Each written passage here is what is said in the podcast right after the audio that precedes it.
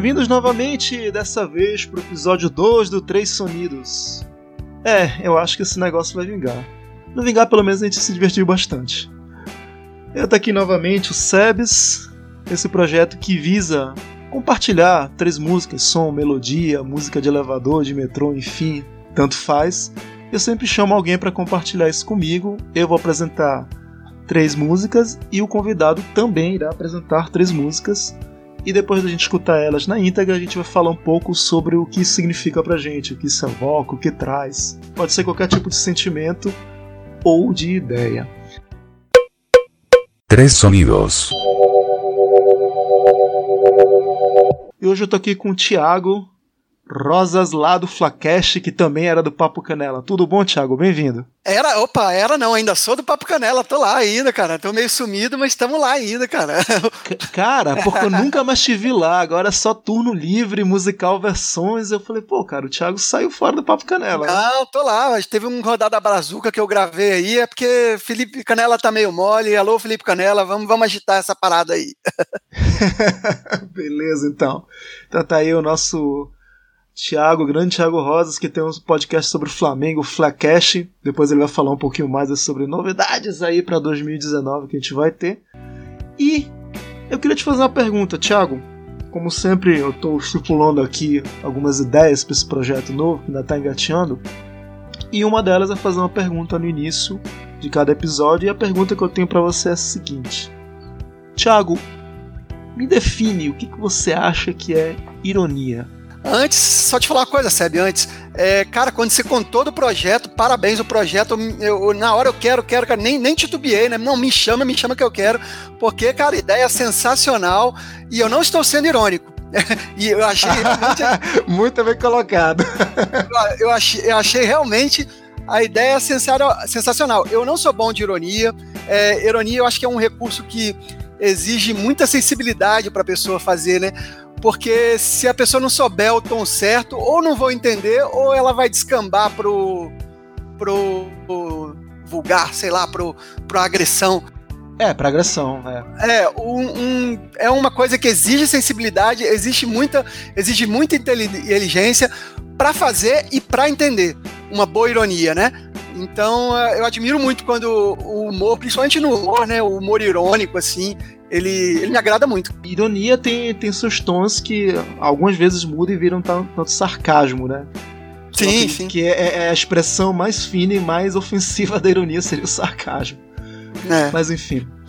Bom, como no episódio passado, no episódio 1, quem começou fui eu, nada mais justo de passar a bola agora pro convidado para você começar jogando a primeira aí na mesa pra gente escutar na íntegra. É, eu tenho Isso. uma reclamação a fazer antes de indicar a música. Posso, Puta, posso fazer mas mal começou, já vai reclamar? Cara, tá bom. Olha só, Sebs, três músicas. Eu tava comentando aqui você em off, então que eu tô com quatro músicas aqui, tá até difícil de cortar uma. Três é muito pouco, cara. Vamos, vamos fazer dez músicas de cada uma. Tá maluco? Quer me matar, cara? vamos lá, vamos lá, tudo bem. Vou, vou lançar a primeira aqui. Uhum. É, música da minha terra, não de nascença, mas de coração. E você ouve aí, vamos ver o que, que vocês acham. Então bora. Um, dois, três e vai.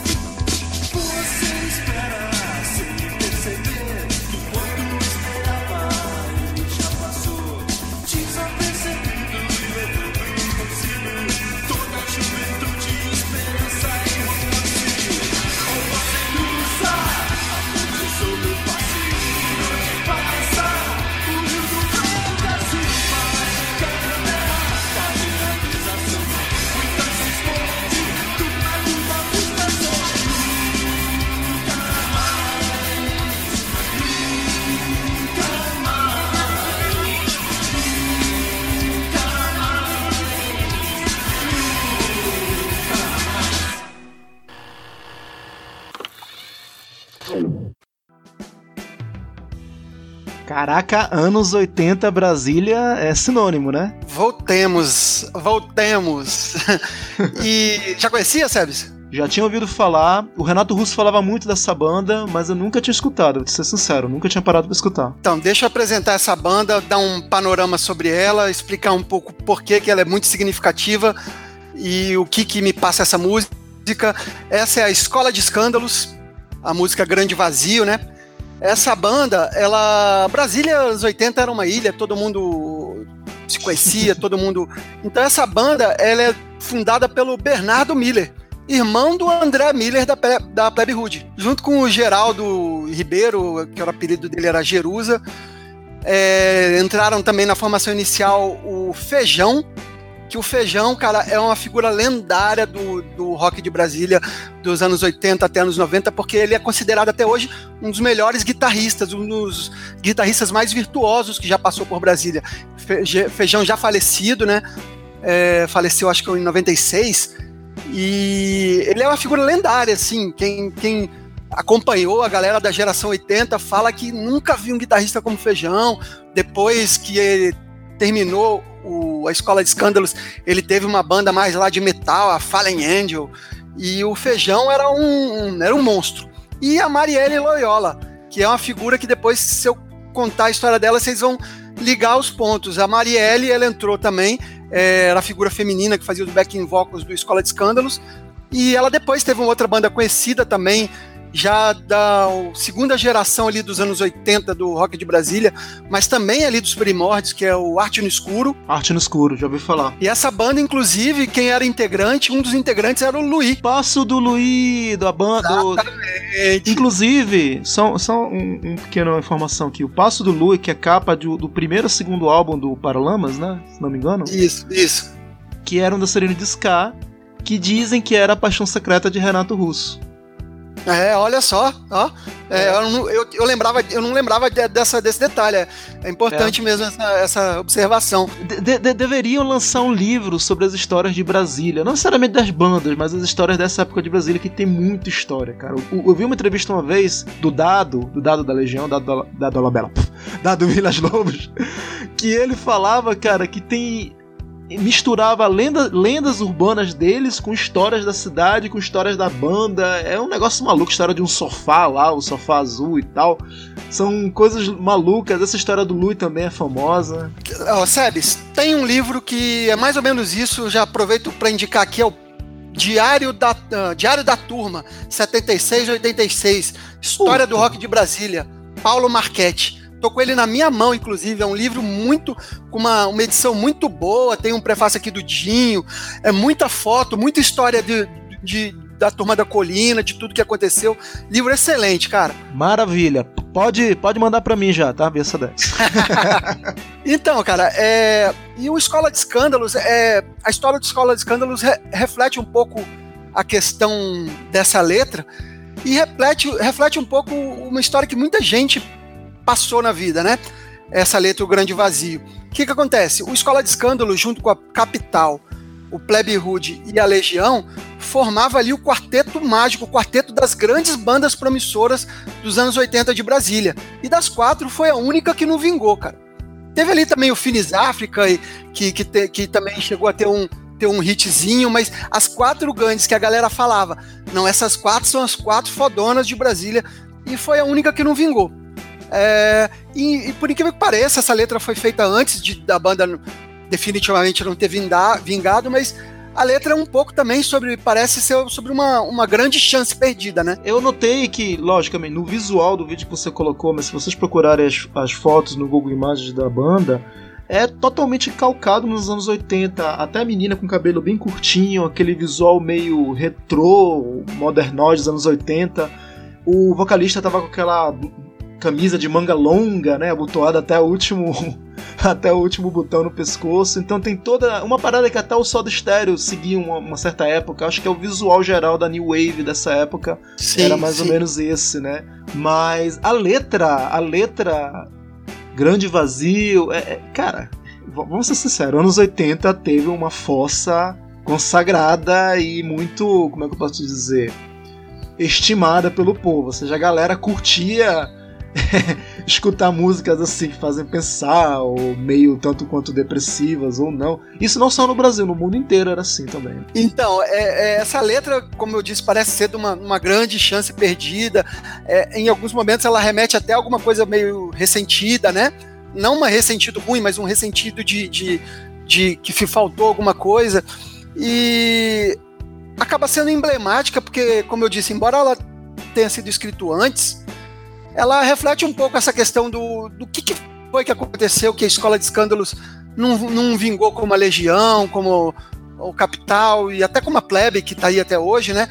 E, e para mim, em particular, quando eu escuto essa música, quando eu escutava, já conhecia na minha primeira passagem por Brasília, que eu morei em Brasília até o final da década de 90, fui criado aqui, é, ela refletia um pouco essa sensação de isolamento de Brasília não, porque por ela ser uma letra meio para baixo, assim, não só em isolamento ao resto do Brasil, como Brasília, o isolamento interno, assim, ela ser uma cidade muito fria, as pessoas têm ter menos contatos, ela não é que nem o, o Rio de Janeiro, assim, que as pessoas se encontram na rua, né? Então essa letra, ela ref, refletia isso em mim, assim, eu, eu me lembrava Brasília por isso. É, é, eu acho que eu já devo ter falado isso em algum turno livre, mas eu vou repetir aqui. A galera de Brasília dessa época e alguns até alguns jornalistas tempos depois falavam que se, havia uma comparação muito grande entre a Seattle dos anos 90, onde surgiu o grunge, e a Brasília dos anos 80, nessa questão do isolamento, de você estar tá longe demais das capitais. e você, embora Brasília seja uma capital, mas eu digo capital cultural. Bela citação. Pois é, eu sabia que você ia gostar que ela é a capital do país, de fato, é o Distrito Federal, mas ela não é uma capital cultural. Brasília até então não exportava cultura. A única grande representação de Brasília começou realmente a partir do rock nacional. Então, toda essa questão do isolamento que você falou muito bem, do, do, até do clima, do frio e tal, enfim, do clima seco, no caso em Brasília, fazendo essa comparação com Seattle, né?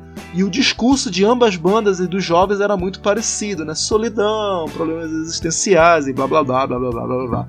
Mas é, é, é realmente interessante. Todas as bandas têm isso. O Plebe Hood fala um pouco disso, mas de um tom certo, um tom muito, um pouco mais raivoso.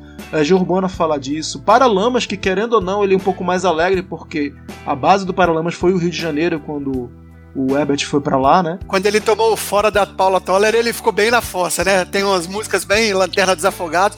E Isso. o próprio Capital, cara, vai escutar Leve Desespero. É, não, não indico. Já pessoa, você põe uma, vou fazer uma playlist, cara, com leve desespero, grande vazio, pra pessoa quando tiver bem mal, cara. É, playlist meio de Brasília da Depressão, aí coloca lá. Brasília Suicide. quando eu fiz a pergunta lá no início do podcast, querendo saber o que você achava que era ironia e tal, eu tinha um propósito por causa dessa música que eu vou lançar agora.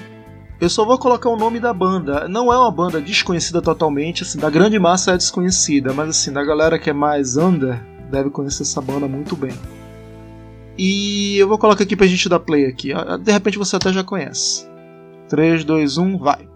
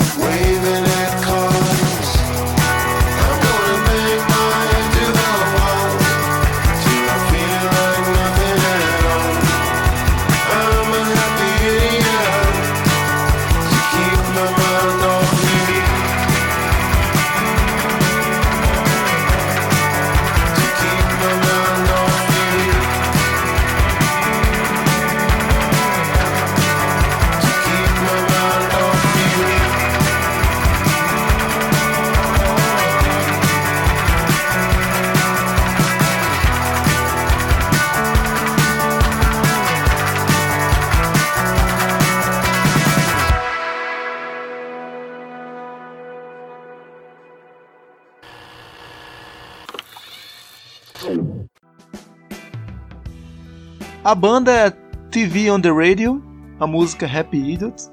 Ela é cheia de referências. O clipe, eu digo, né?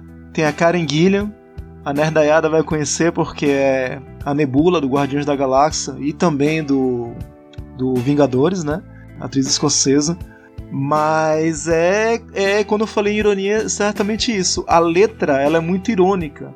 Porque ela diz que ignorância é uma benção. Como você falou, o clipe cheio de referência, o clipe muito bem produzido, por sinal. Speed Racer, né, também, né? E, e, a letra com tanta mensagem, eu dividi muito a atenção, acabei não pegando muitas das referências. Mas é, acabei prestando um pouco mais atenção na letra e, e mas prestei atenção no clipe e principalmente na sonoridade da música. Não conhecia, não conhecia uhum. nem a música, nem o artista. Gostei, e a, e a, e a questão da, da, ignorância é aquilo que você falou, né? É um, um dos grandes dilemas da, da, do ser humano, né? Você quer ter razão ou você quer ter fel ser feliz? Não dá para ter os dois, cara. A banda em si, é, é, Happy Hits, é uma banda nova, cara, é do, de 2001, se não me engano. Ah. Isso, em termos de banda, é banda nova, cara. Por mais que já tenha 18 anos aí, mas ela não é muito conhecida da galera, que não falei antes, mas assim, a galera da banda já conhece bastante. É, a, a TV on the Radio, que é essa banda aí, da música Happy Youth, que acabou de tocar, ela teve um boom que teve uma música dela que tocou no Breaking Bad. Uma música com quase toda ela instrumental. Acho que é DNZ o nome da música. Depois disso, é, é uma banda nova-iorquina.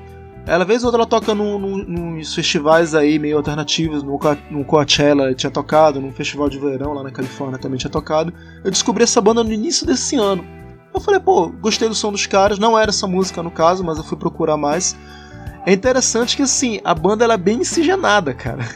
Sim, sim cara, sim. É, é, é, é, o vocalista é um negão, cara. O outro cara que faz back vocal também é um negão da barba gigante. E eles misturam muita coisa, cara.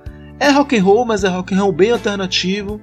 Eles têm uma pegada muito assim de, de, de da própria batida do rock alternativo, mas eles também não abrem mão do eletrônico, da mixagem. Então eles fazem um, mix muito interessante, a sonoridade deles eu acho fantástica.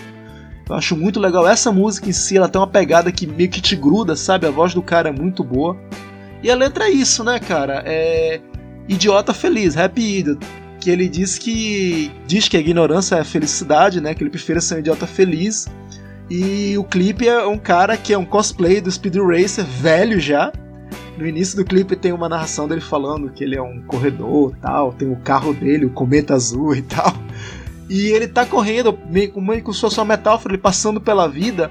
E todas as coisas, oportunidades, no, no, bem dizer, na pessoa que ele idealizava, que é a Karen Gillian, que é a moça que tá na beira da estrada sempre, vão passando, vão passando, vão passando, e ela vai ficando, vai ficando, vai ficando. E ele, por ser um idiota feliz, ele prefere que seja dessa maneira porque ele não quer ficar, porque ele sabe que a culpa é toda dele. Então, mais ou menos isso que eu consegui enxergar. Então, a parte que ele fala assim: So I shut off. Ou seja, então eu desligo, eu desligo de tudo isso. Ele prefere ignorar tudo e continuar na ignorância dele, que para ele é felicidade. É, o que traz até levanta assim, no caso, ele relaciona essa questão de ser um, um ficar na ignorância e ser feliz com a história dele, mas levanta uma questão até mais ampla, né? Essa é uma questão filosófica, né? A ignorância às vezes é uma benção no sentido de que você não toma conhecimento de tudo que te faz tão mal, mas por outro lado, fechar os olhos para tudo isso, você tá, não está sendo verdadeiro. É a questão lá, as pílulas da, da Matrix, né? Qual que você quer tomar? Mas no caso, ele já fez a escolha dele. Ele prefere realmente ignorar é. tudo isso. Tanto é que a música termina to keep my mind off you, pra manter minha mente longe de você. Ou seja, foda-se, eu vou ignorar mesmo é. e você é um idiota feliz. Ele já escolheu qual pílula ele vai tomar, né? Exatamente. É, muito bom, gostei. Pode mandar a sua aí, então. Opa, vou indicar essa segunda música aqui, que é uma guinada totalmente no estilo da primeira, um outro estilo musical, que eu aprendi a gostar com essa música, e eu vou explicar depois por quê. Vamos lá? Vamos lá. 3, 2, 1, vai!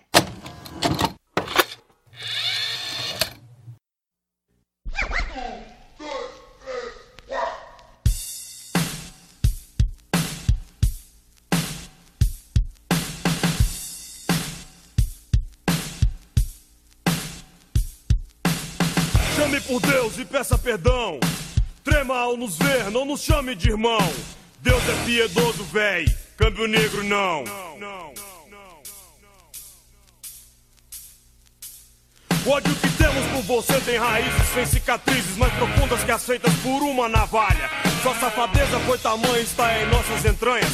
Pra nós você nunca passará de um grande canalha. Otário, olhe pra mim. Veja se consegue me encarar e ser assim. Sinto uma inveja ao inverso de você. Não poder ser como a gente, isso é bom, então não tente. Uma, você não vai conseguir. Mesmo que se ajoelhe peça para inserir na sua mente um indigente que ninguém quer ser o dono, pague pelos seus atos, safado e morra no abandono. Nós nunca teremos medo de você, que se diz ser sempre o tal e nunca vai se fuder. Pra acabar com a sua raça, da minha voz só uso um tom, cadeia pra mim é hotel. Mal polícia é garçom, não te julgamos pela aparência, e sim pelos fatos, seus atos. Imundos e sensatos, vândalo inútil por todos odiado não passa de um marginal desclassificado. Então, ouça o que falo, escute e não se esqueça. Você cagou o pau e arrumou pra cabeça. Você poderia ser tudo o que quisesse, com as próprias mãos escolheu. Será a vergonha da espécie. Não peça que a gente se cale, te adule e embale, pois nem nossa piedade tu vale. Tô ligado que você agora anda armado, se acha tal imortal, mas você tá errado em cada parada que faz, todas elas erradas e que ninguém aprova está simplesmente cavando sua própria cova. X, Câmbio Negro, não voltaremos atrás. Jamaica X, Câmbio Negro, não voltaremos atrás. Já tentamos muito parecer com você. Mas graças a Deus nunca conseguimos ser safados, vândalos, marginais e morais. Somos campo negro, verdadeiros animais. Tu tá fudido, véi. Eu quero é mais. Eu quero mais é te ver morto, mas não vou te matar. Tu já tá morto, tem uma data, só não soube deitar. Eu queria te matar, mas você suicidou antes. Com medo se matou, virou cadáver ambulante. Comprou um 38 e tá no nosso vácuo. Tentou de todas as formas nos jogar no buraco. Se julga o poderoso por empunhar o oitão. Mas forte é meu pai Ogum, e aí Jamaica. A sua sina é triste, não sabe o que é ser gente. Indigente, pilantra, ainda se faz de inocente. Vaga sozinho na terra somente a solidão. Então, sofre bem mais que um cão. Só você sabe que a razão da nossa indiferença é sua inconsciência, bundão. Não queremos dizer com isso que nós não erramos. Pelo contrário, várias vezes também somos humanos. Só que lutamos para não cometer o mesmo erro duas vezes. E você há meses faz a mesma merda. Depois pede perdão, cai em contradição. Ilusão, essa nossa é que um dia você se regenere, pare e se recupere, se torne um bom cidadão. Não sei se acha bonito chamar a atenção, entrando em parada errada, sendo marginal padrão. E ainda se acha certo de todos o mais esperto, coitado, novamente errado. Persiste no mesmo engano, mais safo do que você é o meu filho de um ano. O juízo final está perto, isso é certo. Cada um será julgado, inocente ou culpado, certo ou errado. E o errado não será poupado, castigado. Será todo aquele que não agiu certo, então fique esperto. Você foi julgado no júri da rua. Traiu o movimento e a culpa é sua. Agora aguente as consequências da sua sentença. Campo Negro é quem fala nesse momento. Vai ser sempre fudido, traído pelos seus amigos, se ainda tiver algum. Em lugar nenhum será querido, banido de nossas vidas, até que nossas culpas por Deus sejam ditas. Até que os sinos dobrem, o céu se ilumine e os mortos se levantem. Você tá condenado a ser desprezado a partir desse instante. Vai vagar pela terra como um eterno cadáver ambulante. Ex, é, Câmbio Negro, não voltaremos atrás. Jamaica X, Câmbio Negro, não voltaremos atrás.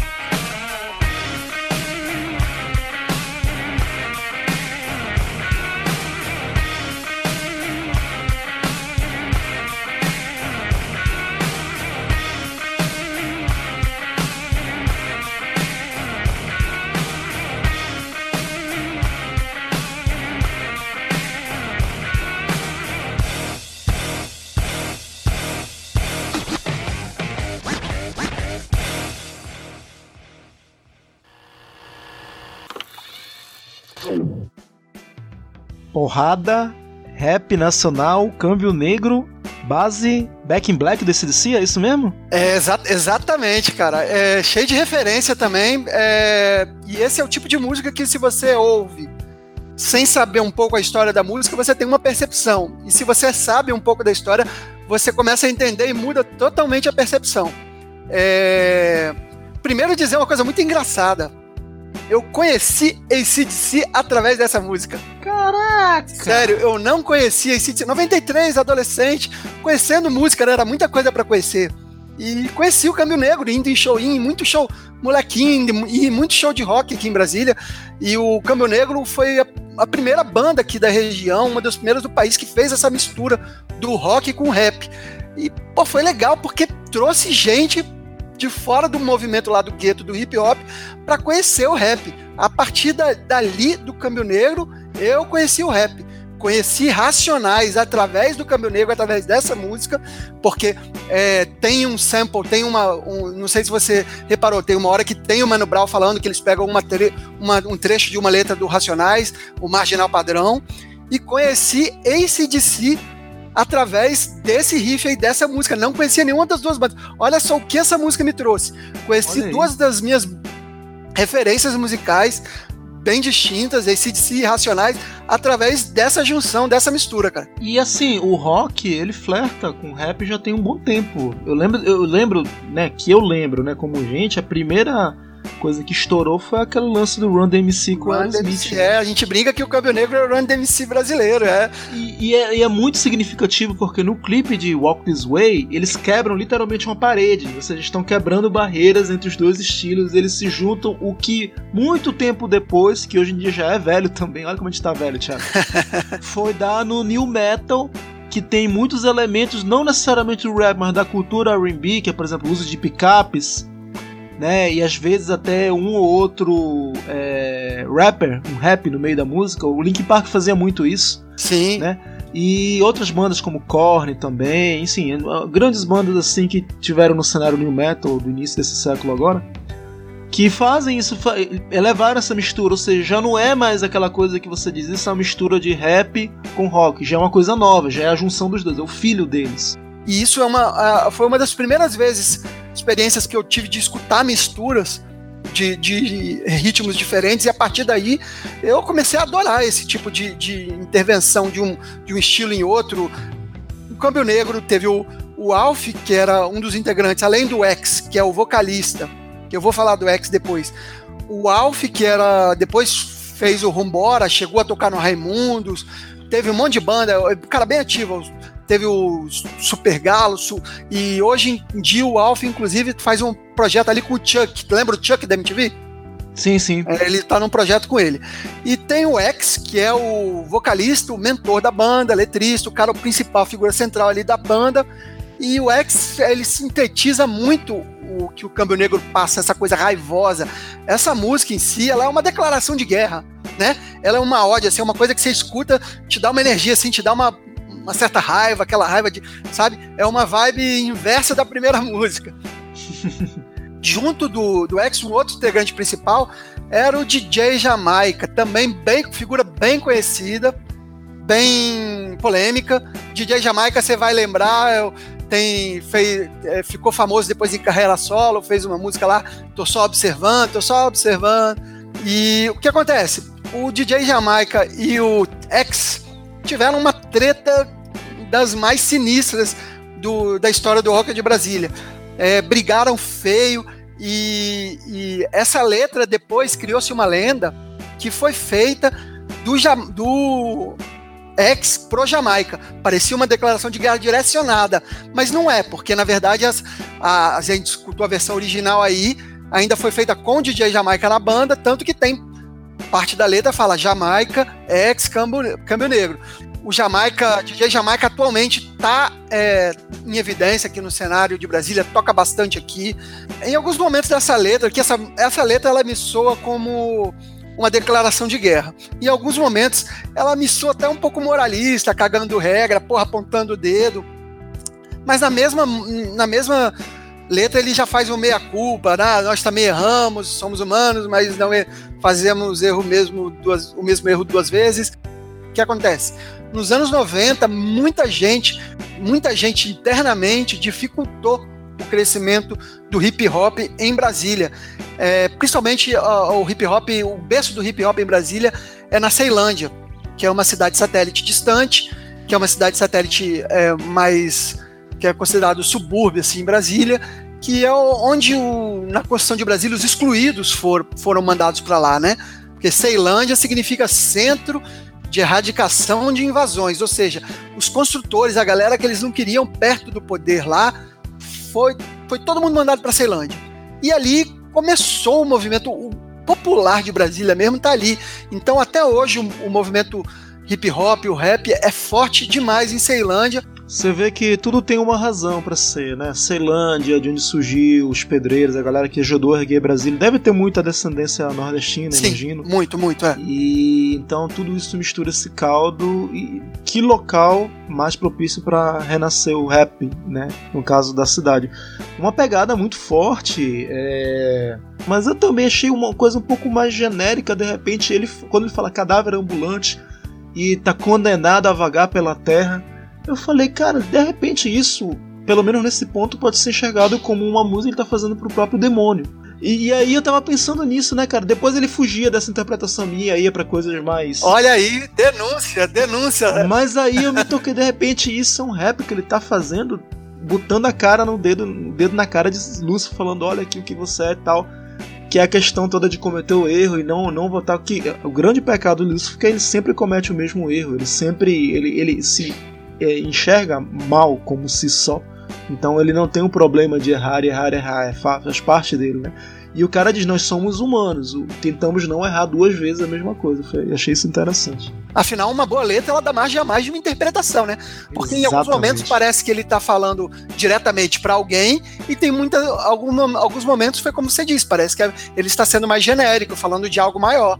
Então, assim, Exato. assim, é legal quando a letra dá margem a você pensar mais de uma coisa. Como uma boa música tem que fazer. É, e assim, agradeço demais ao X por ter me apresentado ACDC e por ter me apresentado Racionais, cara.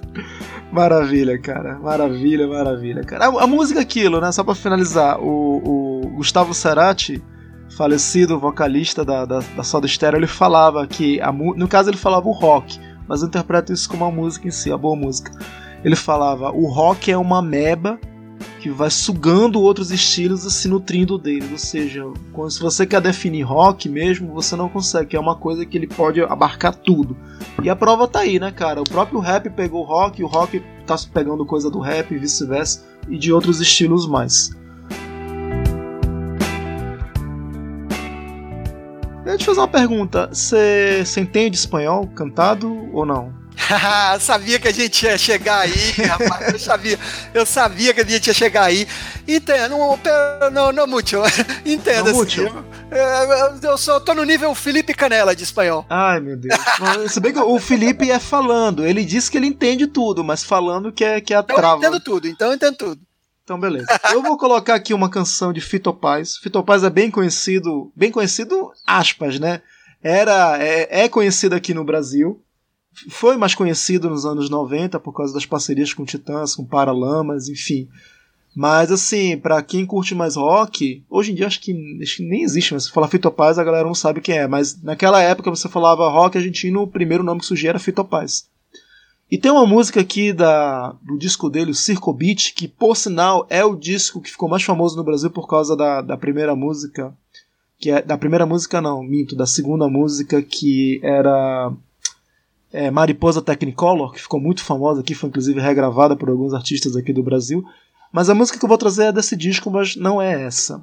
E eu vou colocar aqui para vocês escutarem. Tem um pouco a ver com isso do que a gente falou dessa questão meio mística, Deus, o diabo. Então bora. Pode ser? Pode. 3, 2, 1, play.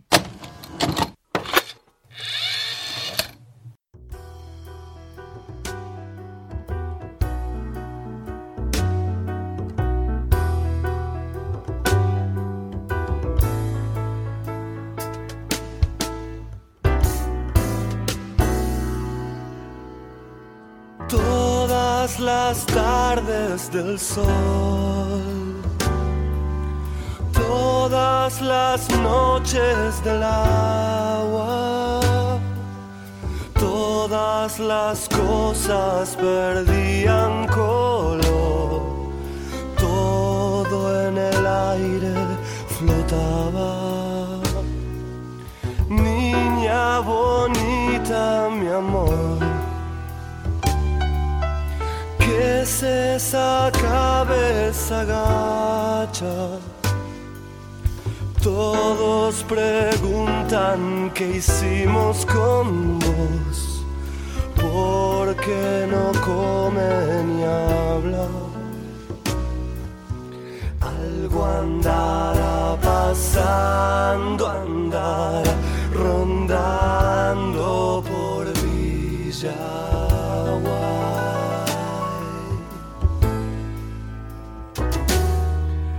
Hay un extraño fulgor entre las flores del alba. Ella se esconde y sus ojos no ven. Ya, ya no hay registro nada. Hasta que un día después algo cambió en su mirada. Solo repite una frase en inglés. Ojos de India sagrada. Y ella no quiso ver sus caras de terror. Lloraba eternamente sola. I love you, love you so desesperación, los gritos del horror. Santa Rosa de Lima abandonó su corazón y el pueblo decidió que había una razón.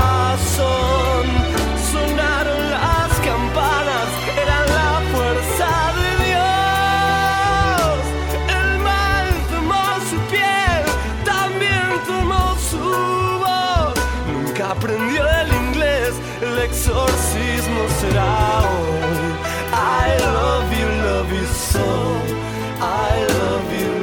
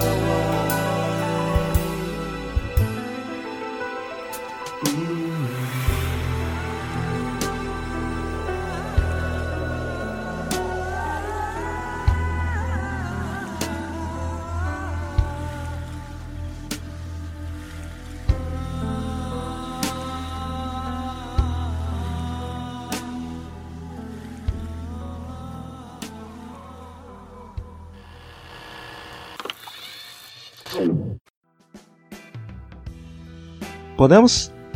Deixa eu enxugar as lágrimas aqui primeiro. Ai, se fuder, pô. Você entendeu? eu entendi, cara. É música bonita, cara. Gostei. Bonita, bonita música. Então, Las tardes do sol, las noches del agua. Traduzindo, não precisa, mas enfim. As tardes do sol, as noites da água. Essa música é o seguinte. Na minha interpretação, é claro, porque tem duas interpretações, depois eu vou falar disso. A mais na cara, ele tá contando a história de uma menina ali, adolescente, que morava num povoado do interior da Argentina e que começou a notar que ela estava muito quieta, de cabeça baixa. Todo mundo perguntando o que aconteceu com ela, por que ela não está comendo nem falando.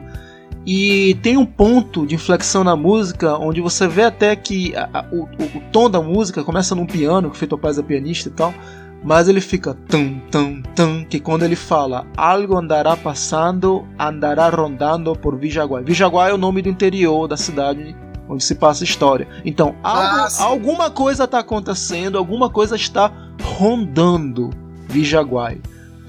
E aí ele começa a falar do local, que tem um estranho fulgor nas flores da alva e tal. E se você ver na capa desse vídeo que eu lhe mandei, é, o, a imagem dele é a contracapa do, do, do álbum Circo Beat, que tá na primeira parte, Fito Paz e Circo Beat são dois palhaços, é uma coisa meio circense, meio burlesca. O Fito tá caracterizado como Pierrot no meio da capa e, e, a, e a parte da esquerda, digamos assim, é a contracapa do disco. E a imagem que tá na capa de esquerda é justamente essa menina que é uma menina do interior, meio com traços meio indígenas, com asas de anjo e com uma serpente nas mãos. Como faz diferença você ouvir uma música e depois ter as referências? Você começa a entender várias coisas que. Por isso que é bom esse, esse, essa músicas comentadas como a ideia desse podcast, né? Então, é, o que acontece? É, é aí que ele está contando. Até que um dia depois, passou um tempo, alguma coisa cam cambiou em sua mirada, mudou no seu olhar ela só repete uma frase em inglês: Olhos de Índia Sagrada. Ou seja, o que ele conta na canção? O povo, o povoado, por ser muito distante dos meios da cidade grande, até um pouco do conhecimento geral, né? ninguém levou ela no médico. Então o que, que o povo achou? Possessão demoníaca. Então o que, que eles fizeram? Todo o povo se reuniu e arrastou ela para a igreja tanto é que ele fala aqui, ela não quis ver suas caras de terror, ela, ela chorava eternamente sozinha, I love you, I love you so. Ou seja, ela estava repetindo frases em inglês ao Léo. E ela faz, ela estava desesperada, estava sentindo gritos de horror, e Santa Rosa de Lima, que deve ser a padroeira daquela região, região abandonou o coração dela. E o povo decidiu que só podia ter uma razão, eles soaram a, os sinos da igreja e era a força de Deus. Ou seja, está fazendo uma metáfora entre a força do povo, que a única salvação que tinha na cabeça deles era a força de Deus, então eles soaram os sinos da igreja e se reuniram todos, e, e isso é como se demonstrasse a força de Deus no local. E ele deduz aqui: o mal tomou sua pele, também tomou sua voz, porque a voz dela mudou. Ela nunca mais aprendeu inglês, o exorcismo será hoje. I love you, love you so, I love you, love you so. Ele termina a canção toca mais um pouco e no final ele termina: Algo andará passando, andará rondando por Vijaguai. Então, você analisando todo esse espectro, toda a letra, você diz: a menina foi possuída, né? O povo entendeu que tinha que exorcizá-la, exorcizou. Não se sabe se ela sobreviveu ou não, porque ele deixa isso aqui em aberto quando ele fala nunca aprendeu inglês, ou seja, não sabe se ela sobreviveu ao exorcismo, se ela morreu. E essa é a primeira interpretação. A segunda que eu escutei e também ouvi as pessoas falarem era o seguinte: a menina ela sofreu abuso. Então ela se trancou no mundo dela por ela ter sofrido um abuso e ela não comia nem falava e tava aprendendo, ela estava aprendendo a falar inglês na época. Só que como ela tinha um sentimento pela pessoa que abusou dela, a única coisa que ficou na mente dela foi isso: I love you, love you so, I love you, love you so, que era justamente a frase que ela tanto repetia. E, e me tira uma dúvida: é, existe alguma das duas interpretações que é apadrinhada pelo, pelo Paz? O Fita Paz é filho da puta, ele deixa aberto. Isso é bom, né? Isso é bom. Isso é, é bom, cara. aquilo que a gente estava conversando, né? Uhum. E assim, é, é, é, o tom todo, você escutar que é um piano, tem umas levadas um pouco mais de, de sax. E é um tom meio soturno mesmo a música, então ela te deixa com essa dúvida na, na mente sobre o que será, sobre o que será que realmente ele está falando. E na época que eu estava escutando o Circo Beat, e tava entendendo um pouco mais do rock argentino. Eu falei, cara, eu nunca escutei uma música sobre, sei lá, um exorcismo no rock nacional aqui do Brasil, né, no caso. Eu falei, caraca, que coisa foda, né? Fiquei com aquilo na cabeça e novamente, né? Um dia eu vou querer gravar sobre isso, vou querer falar sobre isso. E tô tendo a oportunidade pode, agora. Pode me chamar. O rock argentino, você sabe que eu gosto. É, é, confesso que eu não sou grande é, conhecedor do Fito Paz. Tem duas bandas de rock argentino que tomam muito a minha atenção, que é o Soda Stereo que você uhum. adora também, e o, Sim, e o Ataque 77. Inclusive, a gente já gravou no apenas um cast um especial sobre rock argentino, ficou sensacional, Exato. né? Nós dois, mais o Julian, que agora é podcast também, por outro lado. Aí. Ainda não escutei, cara, que tá, tá na fila para escutar o podcast dele, cara. Um abraço pro, pro Catino. Mas o, eu gosto muito do Ataque 77 também, mas o, o, conheço pouco do. Confesso que eu conheço pouco. E me interessei a conhecer mais do Fito Paz agora, cara. Essa música bonita, cara, gostei. É, é, essa música não é, não é, não é nem muito conhecida na própria Argentina, que dirá fora. Mas assim, o Fito ele é um mix, ele é um camaleão. Ele tem desde coisas de rock, popzeira, romântico e coisas como isso aqui que eu não sei nem como definir essa canção, né? Sei lá instrumental, melodiosa, met metafórica, sei lá. Então é, é isso, é um artista muito completo e muito diversificado dentro do que ele faz, né? Eu gosto muito de Fito Paz, cara. É, sempre que me fala de Fito Paz, me vem à cabeça ele no acústico do Paralamas. Sim, cantando Go Back. Eu, foi lá que eu conheci o Fito Paz, inclusive. Vamos lá? Então, temos um problema agora, né? Só para não perder a conta, é, é, a sua última, é, né? Justamente por isso que temos um problema. Eu não satisfeito em ter um problema, uma dúvida entre duas, é, eu lembrei de uma que eu gostaria muito também de falar. Ah, mas tu quer me ferrar mesmo, né? E agora a gente tem. Eu estou em dúvida entre, entre três. Ou seja, é, isso aqui é um gancho para você lá. Esse é um dos primeiros. Você falou que esse é o segundo, né? Sim. Lá, lá pro final, lá pros últimos dessa série, você me convida de novo, que eu tenho mais três já prontas. Opa, então pronto, tá convidado, cara. então eu vou guardar outras duas, vou guardar as, as de Brasília pra, pra outra, pra não ficar só Brasília, Brasília, Brasília.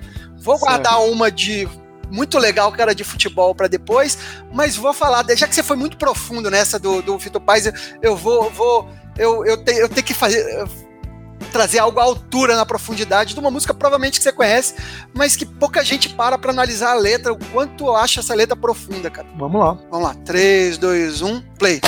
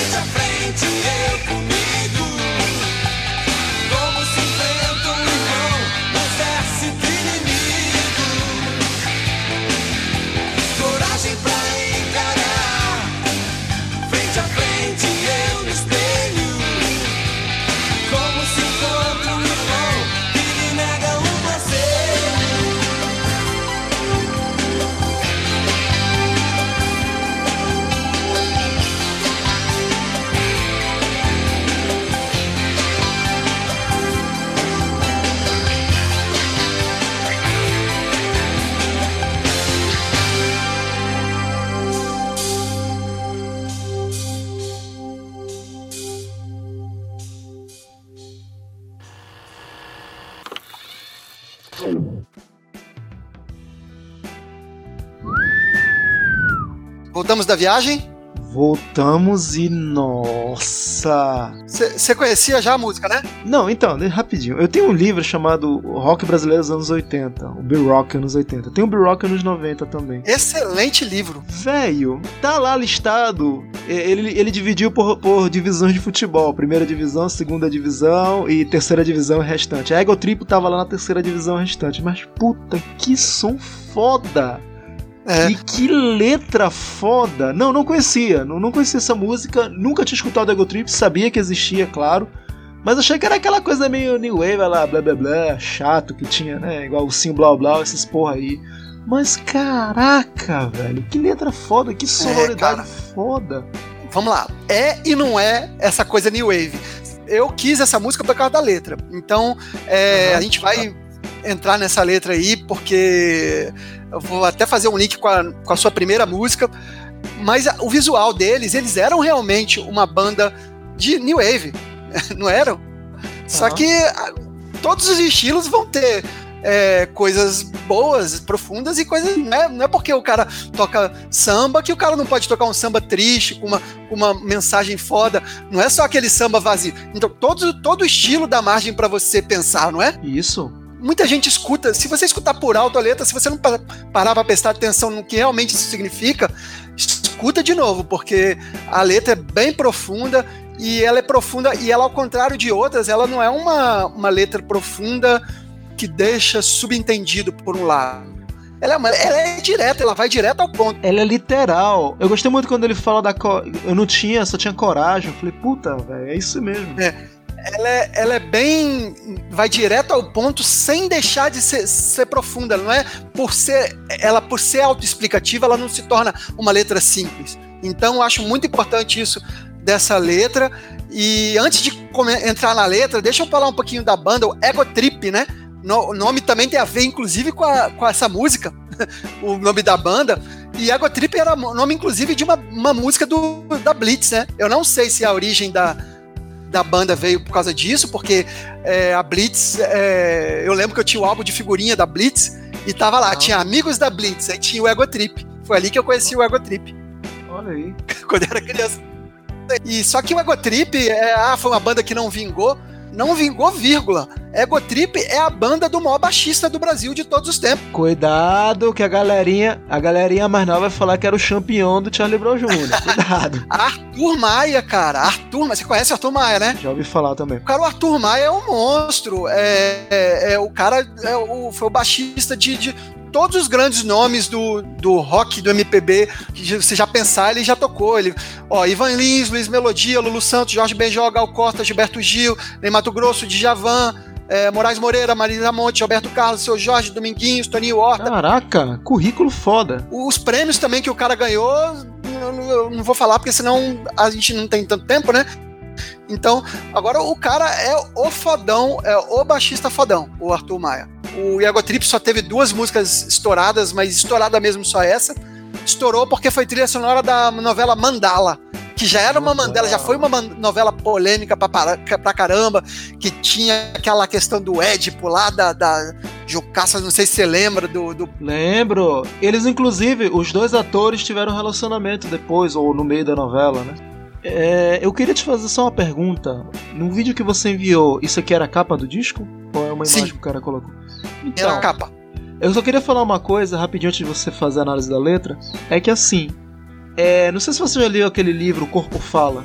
Não, não li, não li. Bom, no Corpo Fala, ele é um best-seller aí de 10 anos atrás, mas tem muito psicólogo que já está contestando aquilo ali tudo. Mas basicamente a ideia central do Corpo Fala é que ele diz que pelo, pela postura das pessoas e pelas movimentações do, do corpo dela, por isso que o corpo fala, você consegue entender o que a pessoa está pensando ou está sentindo. Então ele divide o ser humano em três animais, que seria a águia, o leão e o, e o boi. A águia seria a cabeça, que são as coisas racionais, as coisas ali lógicas, sem sentimentos. O peito, o coração seria o leão, que seria os sentimentos, o ego, a raiva, a frustração, a paixão. E o boi seria lá embaixo, o ventre. e os órgãos sexuais, que seria o sexo, a comida, as necessidades mais básicas do ser humano, as necessidades fisiológicas. Quando eu vi essa capa, só me veio isso à mente, por causa que é um cara montado no leão que tá atacando um outro cara. E aí eu falei, puta, é o próprio ego atacando. Como ele fala na letra, a, o seu irmão, a si mesmo, é o próprio ego atacando a si mesmo. Eu falei, puta, cara, isso Exato. veio muito à cabeça. E eu, eu, eu achei bem interessante essa colocação. Por isso que eu perguntei se era da capa do disco, né? Combina com a letra e combina com o nome do, da banda, Ego Trip, né? Uma viagem ao, ao ego, né? O que acontece? Eu, no meu entendimento, essa letra também não tem uma explicação oficial, o que é bom, mas ela, como eu disse, ela é pouco clara.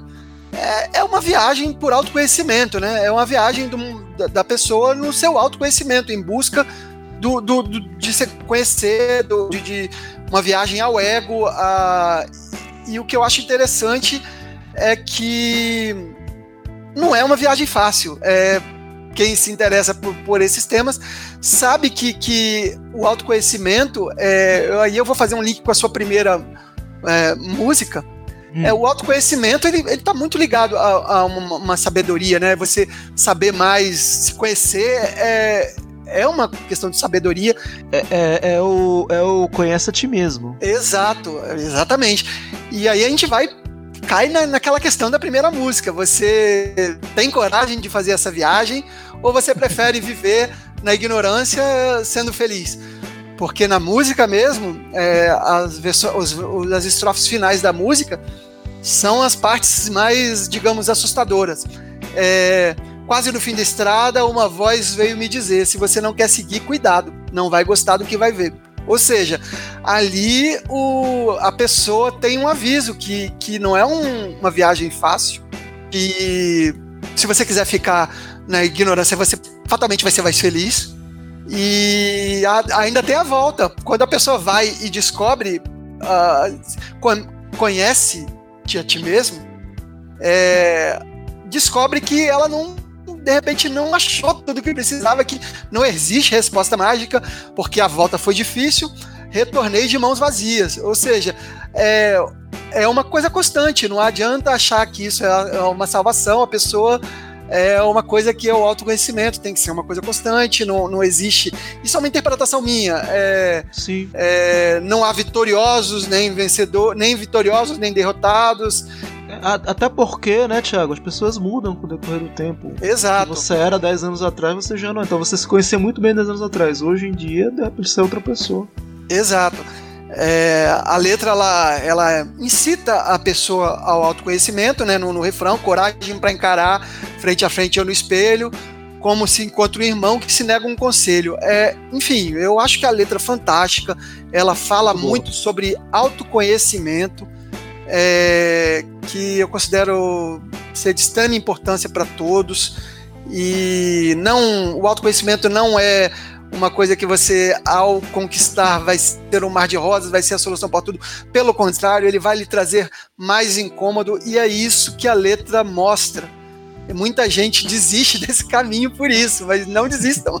Mas para isso tem que ter coragem. Eu achei muito bem, novamente voltando à figuração, a figura do leão. Que o é. leão é a coragem. Então, por isso que realmente ele fala: eu, eu, fui ver o que eu tinha, só tinha coragem, então é. bora. Ao contrário do moço da primeira música lá, que quis viver na ignorância. Um idiota feliz? o pessoal do Ego Trip embarcou nessa viagem ao fundo do ego para a busca de autoconhecimento e o, e o mais engraçado é que a letra, a, a sonoridade não combina nada com isso, né? A sonoridade é de uma música nos 80, é aqueles backing vocals, é o New Wave. E se você pegar, pega eu, eu, faço um desafio de alguém pegar o não o clipe, não, é, não achei clipe. Pega o, o eles tocando no chacrinha essa música no mute. Você jamais vai imaginar que é uma letra profunda Nunca. assim, cara. Jamais. É, mas o pop é isso, né, cara? O pop ele pode ser realmente um chicletão lá, totalmente superficial, mas às vezes tem coisas do pop que te surpreendem. E isso é bom, isso é muito bom. Cara, foda, música foda. Mas assim, eu vou dar uma quebrada total agora. Total, Boa. total. Tanto, tanto em termos de duração quanto em termos de temática de tudo. Eu estou mandando o link agora. Eu não sei se você já assistiu. Eu vou te adiantar que eu assisti muito. Mas depois da gente escutar, você vai. Eu vou explicar por quê. Então vamos lá. 3, 2, 1, play.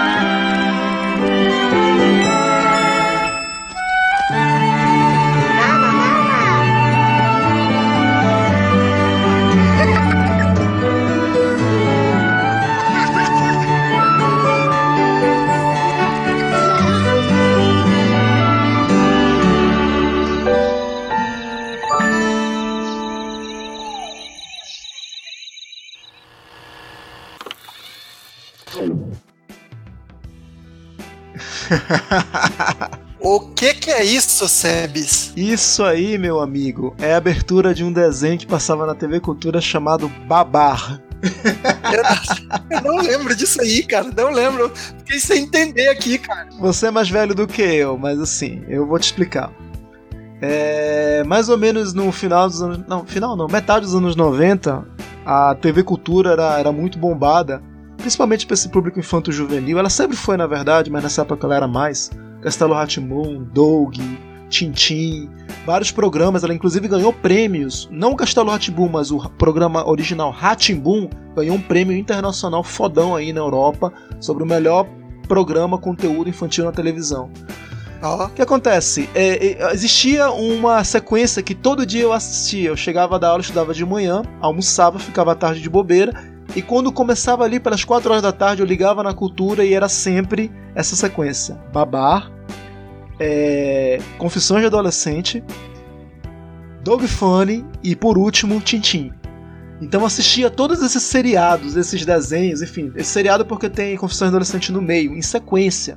Sim, sim. E essa música do Babá ficou muito marcada. Você não deve ter assistido, lógico, mas assim, para quem assistiu o desenho, que é a história do um elefante que na abertura você vê que ele tem ele é antropomorfizado, ou seja, ele é igual a um ser humano, ele veste roupas e tal, ele age, ele mora numa mansão, ele é o rei babá, ele é um rei de fato, né, tem toda a família dele.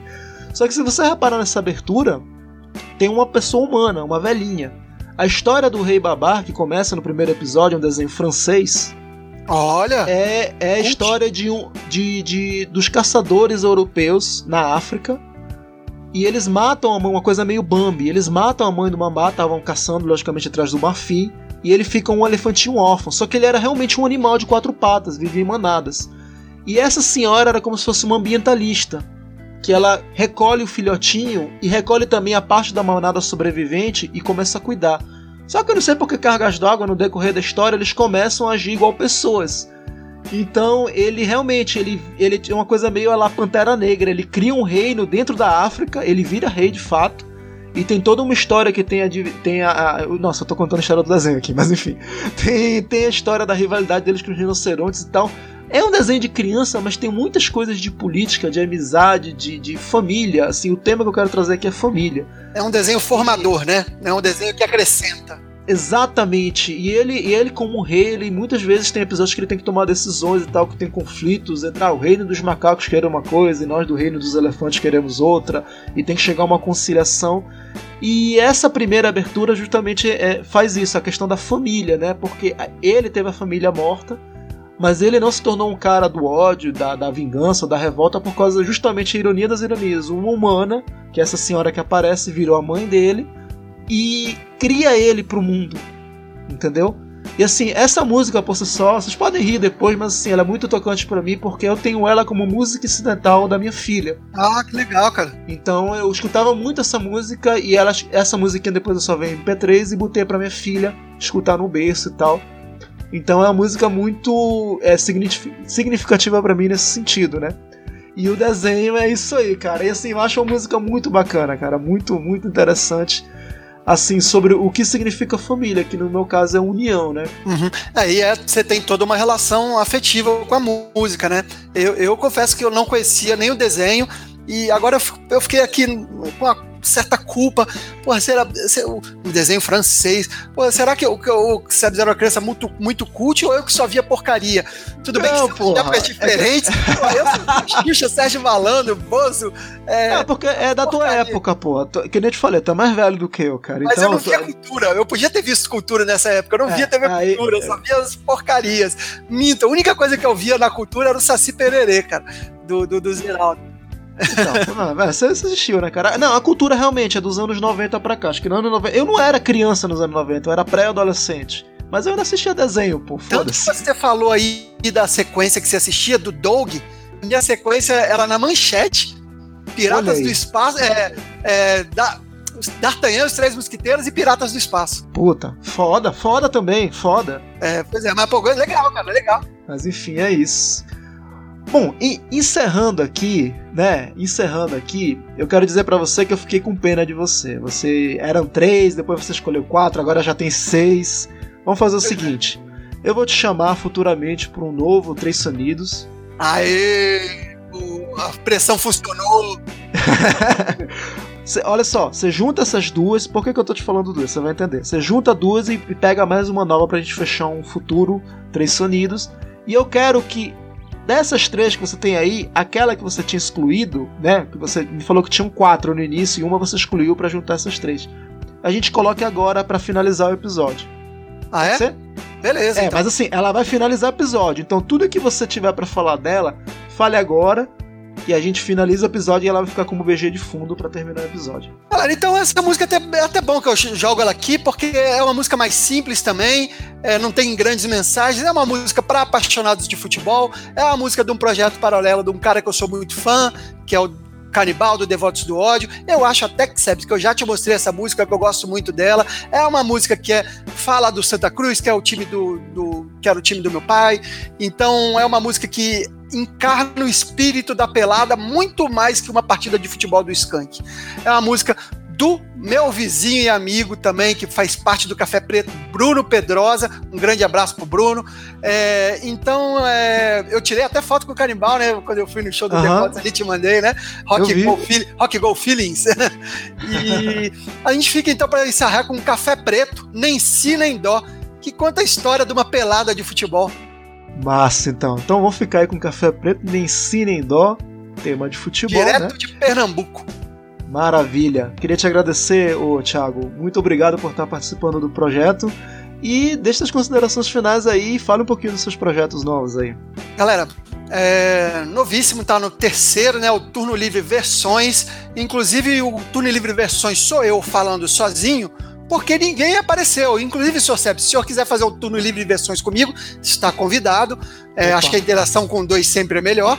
E Beleza. já está no terceiro, fizemos Eraser, Aha, Cyndi Lauper, e a ideia é ficar essa primeira temporada nos anos 80, porque tem muita versão boa de muita música dos anos 80. Escutem lá o Turno Livre Versões. E para quem for flamenguista, escute o Flacast Saudações Urbonegas, que está em final de temporada, no cheirinho de novo, mas com muita esperança para o ano que vem. Temos muitas. temos muitas mudanças para o ano que vem. A gente vai continuar com o projeto de Flafix, tem entrevista, tem muita novidade que eu ainda não posso contar, mas curtam lá, se você for flamenguista, for flamenguista, procura lá no Twitter e no Facebook, no Instagram, é o arroba FlacashSRN, que eu faço com uma galera lá muito flamenguista, muito legal e tá muito bacana. Maravilha, então. Então é isso, pessoal. Valeu por ter escutado até aqui. Fiquem aí com a última música. Abraços a todos em Té. Valeu!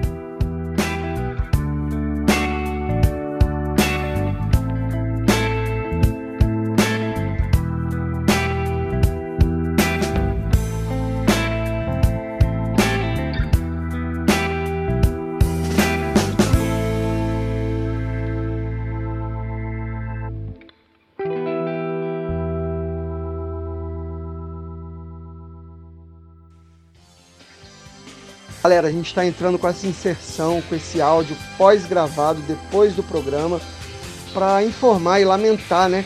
Que a gente está falando aí do baixista do Arthur Maia, e uma semana depois da gravação do episódio morreu, cara, faleceu e foi uma grande perda para música brasileira, né? Então a gente dedica também essa parte do programa à memória do, do Arthur Maia que é um músico foda, conheçam o trabalho dele, vai muito além dessa música que a gente indicou aí. Abraço, vamos voltando aí para a programação normal. E é uma pena, né? Vamos lá.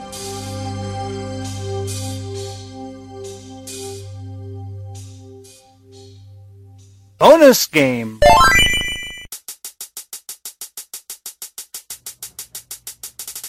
Fim de semana joga bola, toma cana na resenha Não tem bambu, coração fica em casa. Que desespero, perdeu gol sem o goleiro E que perdeu foi o artilheiro que sempre diz que ele é o cara. E não tem si nem dó, perdeu gol é o pior.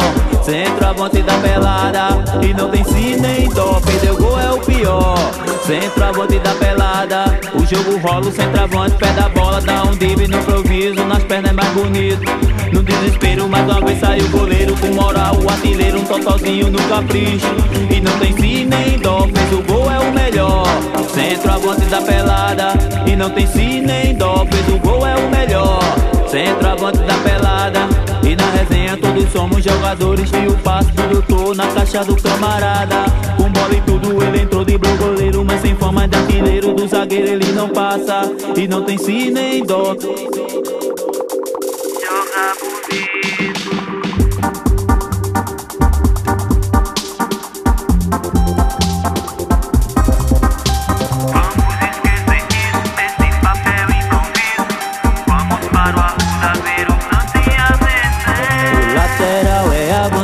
centroavante é um golaço. Meio de campo e o zagueiro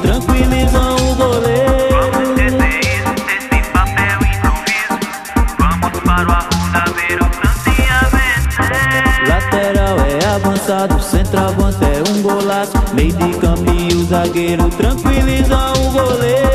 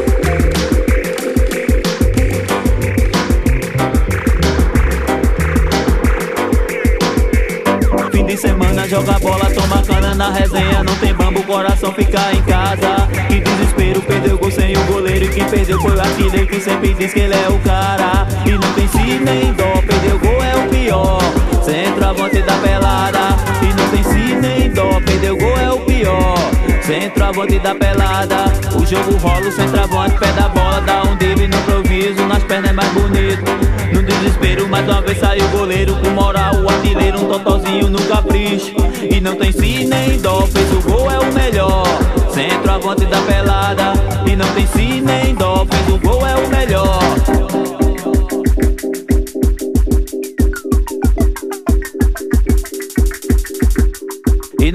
todos somos jogadores E o passe do doutor na caixa do camarada.